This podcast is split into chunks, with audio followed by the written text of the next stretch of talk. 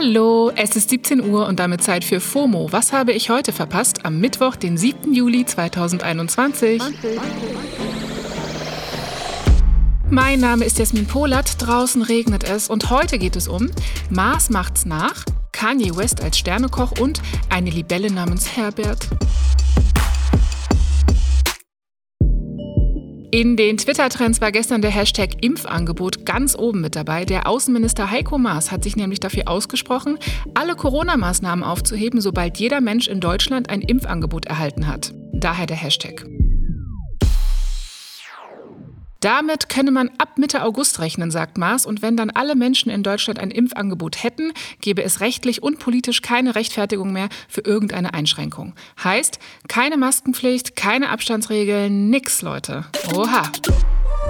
Aber Moment mal, irgendwo habe ich sowas ähnliches doch schon mal gehört diese Woche ja. In Großbritannien sollen doch in knapp zwei Wochen die letzten bestehenden Corona-Maßnahmen fallen. Das hatte Premierminister Boris Johnson nämlich bekannt gegeben. Diese News hat auch im Internet für viel Gesprächsstoff gesorgt, vor allem weil in UK die Inzidenz steigt und das Land sehr stark von der Delta-Variante des Virus betroffen ist.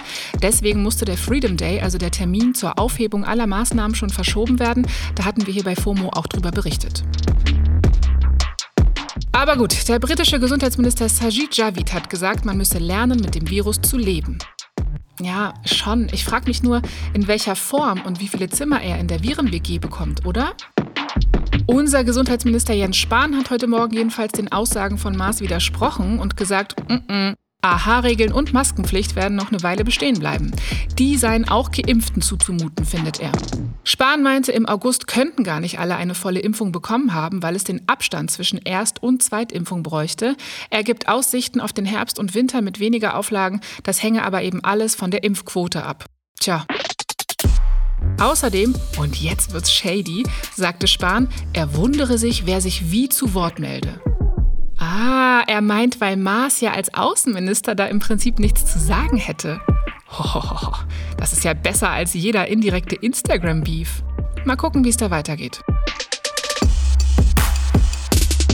Und während Mars auf eine Art die UK-Beschlüsse nachmachen will, hat US-Rapper Kanye West sich quasi als dänischer Spitzenkoch ausgegeben. Wie, was, warum? Um einen Tisch in einem Restaurant zu bekommen.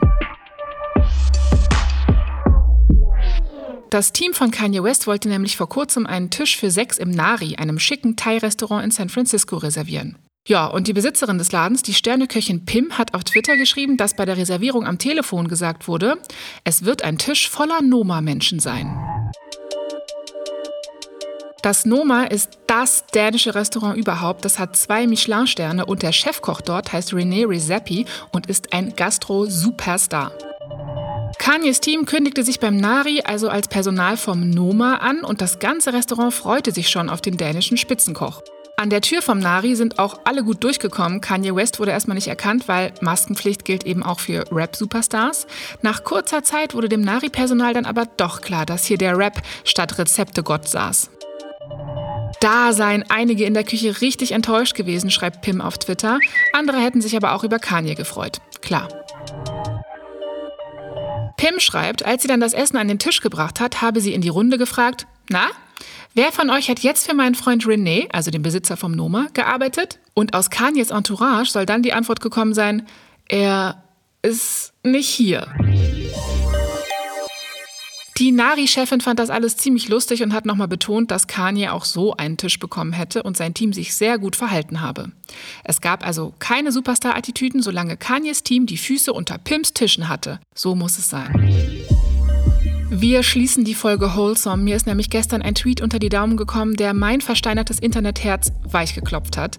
Er kommt von einem Account mit dem Handle noch so eine Unterstrich und da steht, mein Freund hat heute eine Libelle auf der Straße gefunden, die sich kaum bewegt hat. Ja, er hat sie mit nach Hause genommen und ja, er hat sie über eine halbe Stunde lang in den Öffis transportiert. Er meinte, sie saß die ganze Zeit auf seinem Finger und hat sich festgeklammert.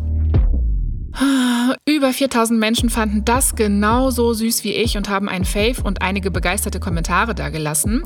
Der im Tweet erwähnte Freund heißt offenbar Valentin und die Libelle hat den Namen Herbert bekommen. Heute Morgen kam dann das Update zum Aufatmen im Thread. Da stand, also ihr Lieben, Herbert ist schon sehr viel stärker. Er kann mittlerweile wieder rumfliegen und wir werden ihn heute Abend wieder dort aussetzen, wo Valentin ihn gefunden hat. Leute, ich habe nicht mal eine besondere Beziehung zu Libellen, aber das macht doch was mit einem. Cat Content could never. So, ihr Sumsebienen und Liebellen, das war's für heute mit FOMO. Wir hören uns morgen wieder hier auf Spotify. FOMO ist eine Produktion von Spotify Studios in Zusammenarbeit mit ACB Stories.